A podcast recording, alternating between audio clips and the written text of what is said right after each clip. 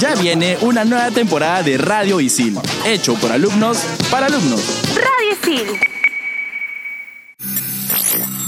¿Sabías que Johnny Greenwood, guitarrista de Radiohead, formó parte de la banda que tocó en el baile de Navidad en Harry Potter y el Cáliz de Fuego? Hoy en Explícame esto, una edición especial de Harry Potter. ¿Entendiste? Es decir, que se han apoderado de lo que creíamos creer y nos hacen creer que creíamos que los pensamientos que hemos tenido son pensamientos que creemos que creíamos. Exacto. Todo tiene una explicación, ¿o no? Aquí empieza. Explícame esto por Radio Isil.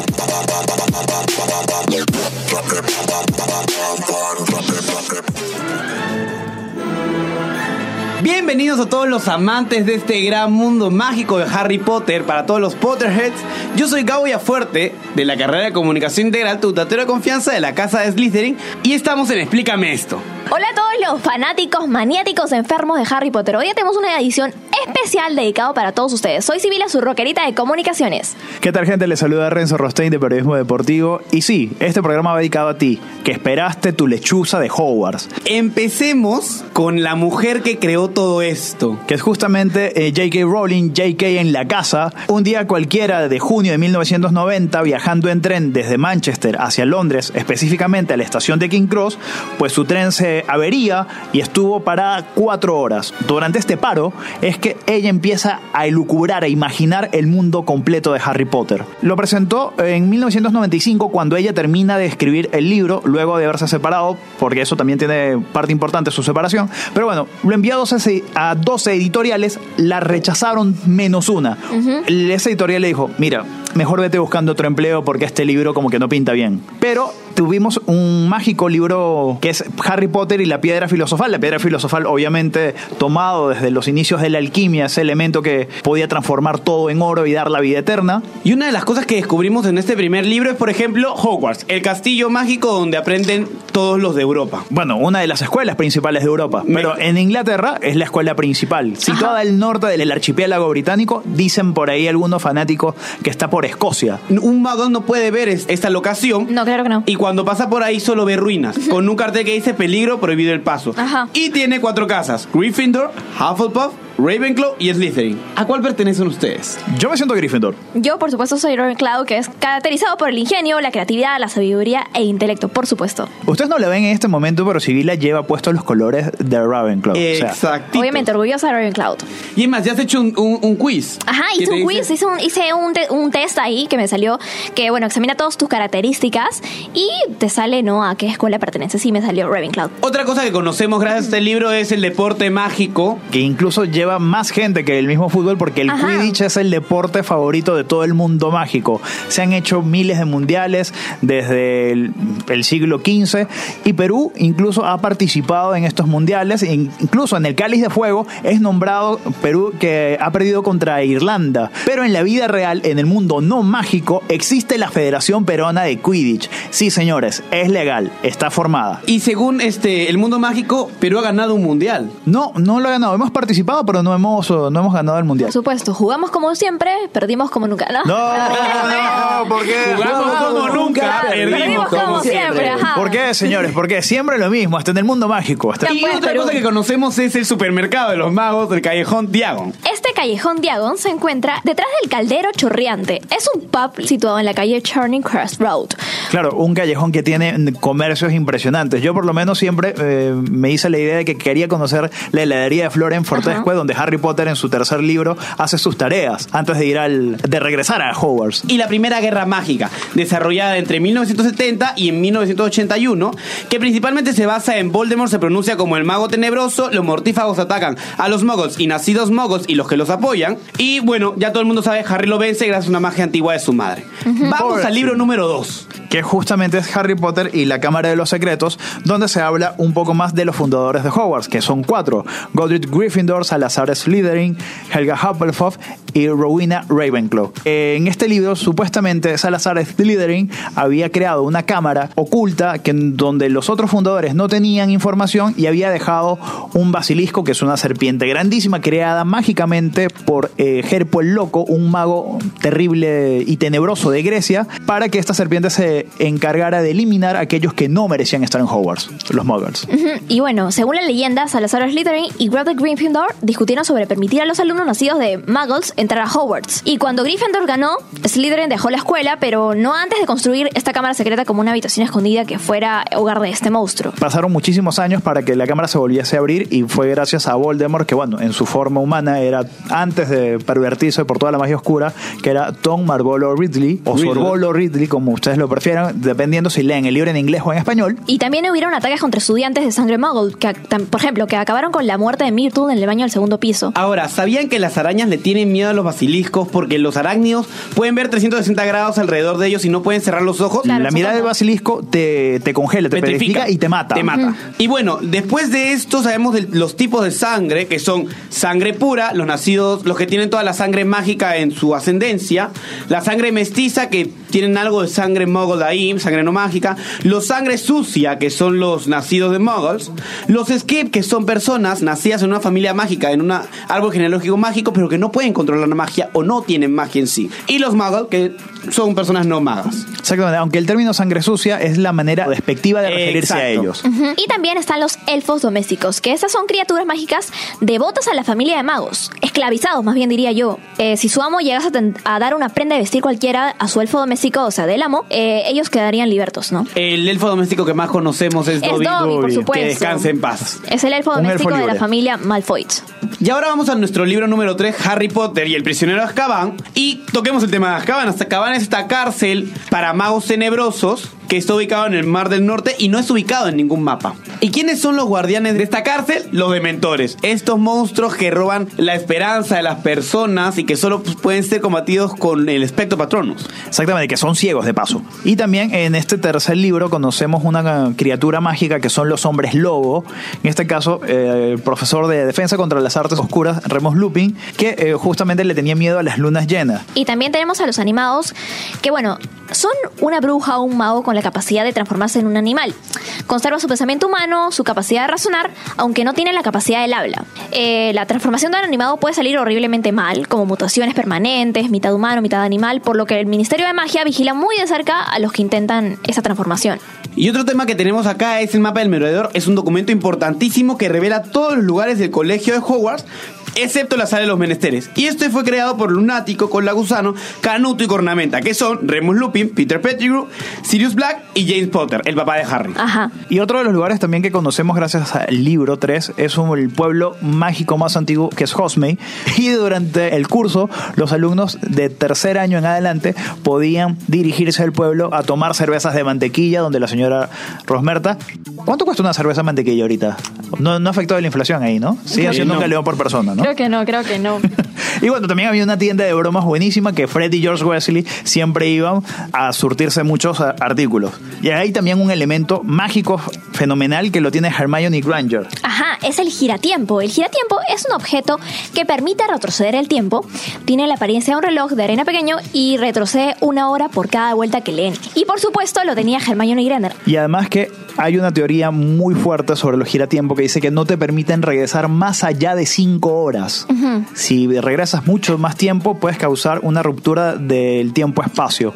Estos libros han abierto, o mejor dicho, el mundo mágico tiene también sus propios libros de estudios. Y uno de ellos es Animales Fantásticos y dónde encontrarlos, del cual también se han creado hasta ahora, hasta el momento, dos películas. Y para eso, tenemos nuestro especialista en este tema, Ken Takayama, que nos acompañará en el siguiente bloque aquí en Explícame esto. Interrumpimos este programa para conectarnos un momento con la naturaleza.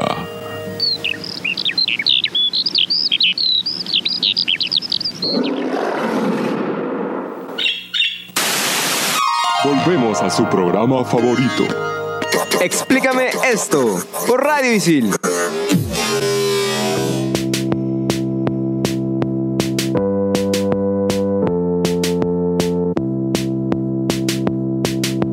Y volvemos aquí en Explícame esto con mucho más del universo de Harry Potter. Y ahora con ustedes nuestro especialista, Ken. ¿Cómo están amigos? Les cuento sobre animales fantásticos y dónde encontrarlos. Este libro pertenece a Harry Potter, Ron y Hermione. La historia nace en 1926 cuando Newton Scamander, que es un magisólogo británico, llega a New York en un barco. Él abre en su misteriosa maleta animales, criaturas mágicas asombrosas, pero también muy peligrosas. En este trama, un escarbato escapa de la maleta de New y junto a Jacob Kowalski, Kowalski, opciones. no, no, no, Kowalski que es un veterano de la Primera Guerra Mundial, Ah. no el mismo de Madagascar. Ah. Es también un Nomad, que es un Muggle en Estados Unidos llamado así. Tina Gonstein, que es una ex Aurora que trabaja en el MACUSA, que es el Congreso Mágico de los Estados Unidos, algo así como la Interpol, y su hermana Queenie. Bueno, la misión de ellos es capturar a estos animales fantásticos y evitar que puedan interferir en la vida cotidiana de los neoyorquinos. Existe también aquí animales fantásticos como el escarbato, que es una criatura peluda que le encantan objetos brillantes, el thunderbill, que es una ave procedente de Arizona, que puede también producir tormentas, el ocani, una especie similar a un dragón que puede colocar huevos de plata pura, y el un felino de gran tamaño con un aliento mortal. Oye, así como le pasó a mi primo cada vez que come ají. Algo así. Bueno, esta novela llegó a los cines el 17 de noviembre del 2016 y ganó un Oscar en la categoría de mejor diseño de vestuario. Y es más, en su primera semana de estreno mundial, recaudó un total de casi 220 millones de dólares. Un sencillo, ¿no? Yes. Muy bien, muchísimas gracias, Ken. De verdad, siempre tú tan especialista y preciso como todas las veces que has venido acá. Nos vemos. Nos vemos. Chao, Ken. Gracias a ustedes, chicos. Me siguen en arroba pequentaki. Bien, y volvemos al libro 4, Harry Potter y el Cáliz de Fuego, donde conocemos por primera vez a los mortífagos, esta secta seguidora de Lord Voldemort, que antes recibían el nombre de los Caballeros de Walpurgis y habían sido creados para atacar en Hogwarts a los merodeadores. Estos mortífagos, como prueba de lealtad, deben llevar tatuado en su brazo la marca tenebrosa. Marca que consiste en una calavera de la cual sale una serpiente y esta marca Lord Voldemort la utilizaba para comunicarse con sus mortífagos. Shh, no debe decir su nombre. Bueno, el que no debe ser nombrado. Otro evento importante es el Torneo de los Tres Magos. Es una competición que se realiza en los tres colegios de magia más importantes de Europa. Está la Academia Bobatons, el Instituto Durmstrang y el Colegio Hogwarts de Magia y Hechicería, en la cual el campeón de cada colegio es elegido por un juez imparcial. El Cáliz de Fuego participa en las tres pruebas. Tres pruebas que además ocasionaron muerte de muchos alumnos durante muchos años. Exacto, y por eso desapareció este juego durante 200 años. Durante mucho Más. tiempo, sí. Exacto. Hasta que se retomó en 1994. Esas escuelas que he mencionado no son las únicas que existen. Actualmente, por J.K. Rowling han sido mencionadas 11 escuelas oficiales. Y aquí en Sudamérica tenemos una en Brasil, Castelo Bruxo, que admite estudiantes de todo el continente. Así que, ámonos amigos. Otro de los entes importantes que encontramos en el cuarto libro es el Ministerio de Magia, que regula todas las leyes para el mundo mágico y cuyo lugar más importante lo vamos a encontrar en otro de los libros, que es el Departamento de Misterios. Ubicado en el piso 9, exacto. Exactamente. Luego tenemos los maleficios imperdonables, los que conocemos en este libro. La maldición asesina, Avada Kedavra. La maldición Cruciatus, Crucio, que es el ma- la maldición torturadora. Y la maldición Imperius, Imperio. Sirve para dominar la voluntad de otra persona. Y sabemos más del mago tenebroso. Voldemort en francés significa vuelo de la muerte y además que está inspirado en lo que es Hitler, por justamente querer que una sola raza, que es la sangre pura, domine al resto del mundo. Bueno, vamos al libro número 5, Harry Potter y la Orden del Fénix. Acá conocemos a la Orden del Fénix, que es la organización secreta fundada por Albus Dumbledore para ponerse y luchar contra Voldemort en 1970. Y en 1998 responde a la llamada del ejército de Dumbledore para la batalla de Hogwarts. Sí, un ejército que estaba conformado por muchísimos aurores, entre los cuales podemos destacar a Kinley Shacklewood, Remus Lupin, Nifadora Tones, que lamentablemente estos dos últimos pierden la vida en la batalla de Hogwarts. Y aquí ocurre la fuga de Azkaban. Huyen 10 mortífagos que hasta entonces habían permanecido en las cámaras de alta seguridad de la prisión, con el fin de aliarse con Lord Voldemort. El periódico El Profeta, probablemente a instancias del ministerio, sugirió que Sirius Black, anteriormente fugado a Azkaban, era el ideólogo del incidente y fue incriminado. Claro, porque esa fue la segunda fuga y la última, porque después de esta no hubo más. Era una prisión de alta seguridad. Y también otro de los lugares que es importante destacar en este libro es la sala de los menesteres. Sala en la cual tienes que pasar, eh, ¿cuántas veces? ¿Siete veces? ¿O tres, Tres, veces? tres veces. Tres veces repitiendo una necesidad. La más cómica que podemos encontrar en el libro, Albus Dumbledore en una madrugada queriendo ir al baño. Que es lo dice en el, en, el, en el libro 4. Eso fue graciosísimo. Y en esta sala se reunía el ejército de Dumbledore liderado por Harry Potter. Exacto, que fue conformado originalmente por Hermione Granger Y Ron Weasley. Y Harry, pues digamos, lo llevaron como obligado para que le enseñara hechizos protectores y alguna defensa mágica a los otros miembros. También tenemos a los Trestles. Es una variedad de caballo alado con un cuerpo esquelético, rasgos reptilianos y unas alas de aspecto curtido que concuerdan más o menos con la de un murciélago. Son muy raros y están considerados como una de las criaturas más peligrosas por el Ministerio de Magia. Y llegamos al libro 6, Harry Potter y el príncipe mestizo. Aquí conocemos lo que son los Horrocrux. Estos objetos que tienen una parte del alma y cómo es que se crean. Bueno, tienes que cometer un acto antinatural como es el matar a otra persona y pronunciar un hechizo el cual J.K. Rowling nunca lo ha dicho porque dice que es tan tétrico que podría perturbar a una persona. O posiblemente no le ha dado el cerebro todavía para buscar la palabra en latín. Eso podría ser también. El primer Horrocrux creado fue por Erpo el Loco, el primer mago tenebroso, y el único que ha creado más de uno ha sido Lord Voldemort, creando ¿cuántos? Han sido siete Horrocrux. Uno involuntario, que es Harry Potter. Exactamente. Porque Harry, digamos, nunca buscó que sea el Horrocrux. Nada, solamente quería matarlo y ya.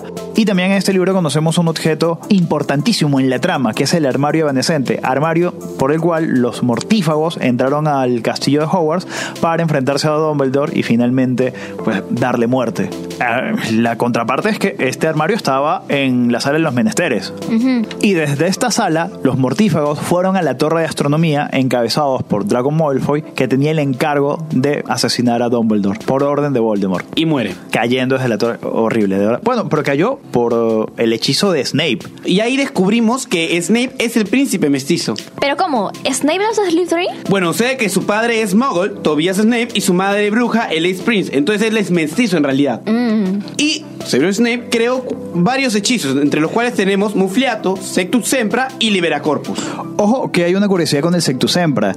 En latín, sectu quiere decir cortado, sempra siempre. En el libro se sugiere que es un canto largo que tienes que pronunciarlo directamente hacia la herida y en la película obviamente lo hicieron en una palabra para no alargar tanto la trama. Vamos con el libro 7, Harry Potter y las Reliquias de la Muerte. El último libro de todos y digamos donde hay muchos desenlaces. De acuerdo con el cuento, los hermanos Pepperell evadieron la muerte, que luego les dio la posibilidad de pedir cualquier cosa que ellos quisieran. El primer hermano, Antoich Pepperell, eligió una varita que no puede ser derrotada en ninguna batalla. Katniss, al contrario, pidió una manera de regresar a, alguien de la muerte. Y el tercero, Ignotus, eligió una capa para que se, hiciera invisible, inclu- incluso a la muerte misma. Y ojo que estos objetos son importantísimos y esta historia también, porque Harry va a utilizarlos para vencer a Lord Voldemort.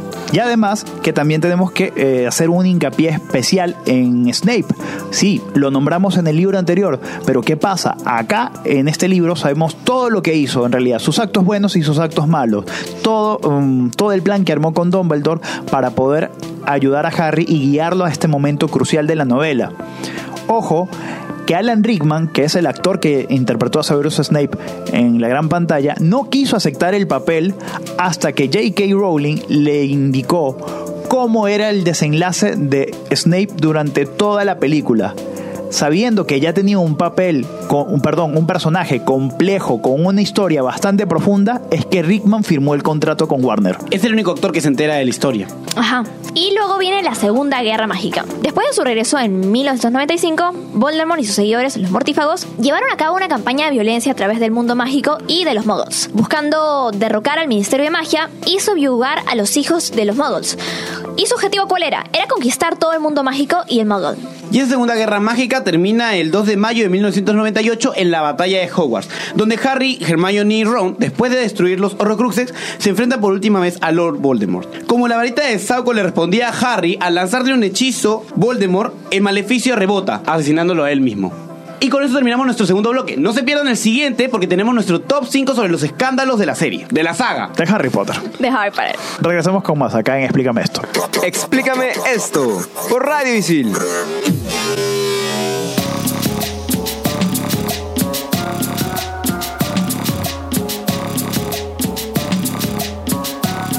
Seguimos aquí en Explícame esto y el top 5 de esta semana trata sobre los escándalos durante la saga. Top 5. Top 5. Top 5. Los fallecimientos. Con tanto tiempo entre la primera y la última cinta de la historia, era inevitable tener que despedirnos de algunos personajes, dentro y fuera de la pantalla. El deceso más recordado es el de Alan Rickman, el profesor Snape, a quien perdimos en el 2016 a causa del cáncer. Top 4. Vincent Crab tras las rejas.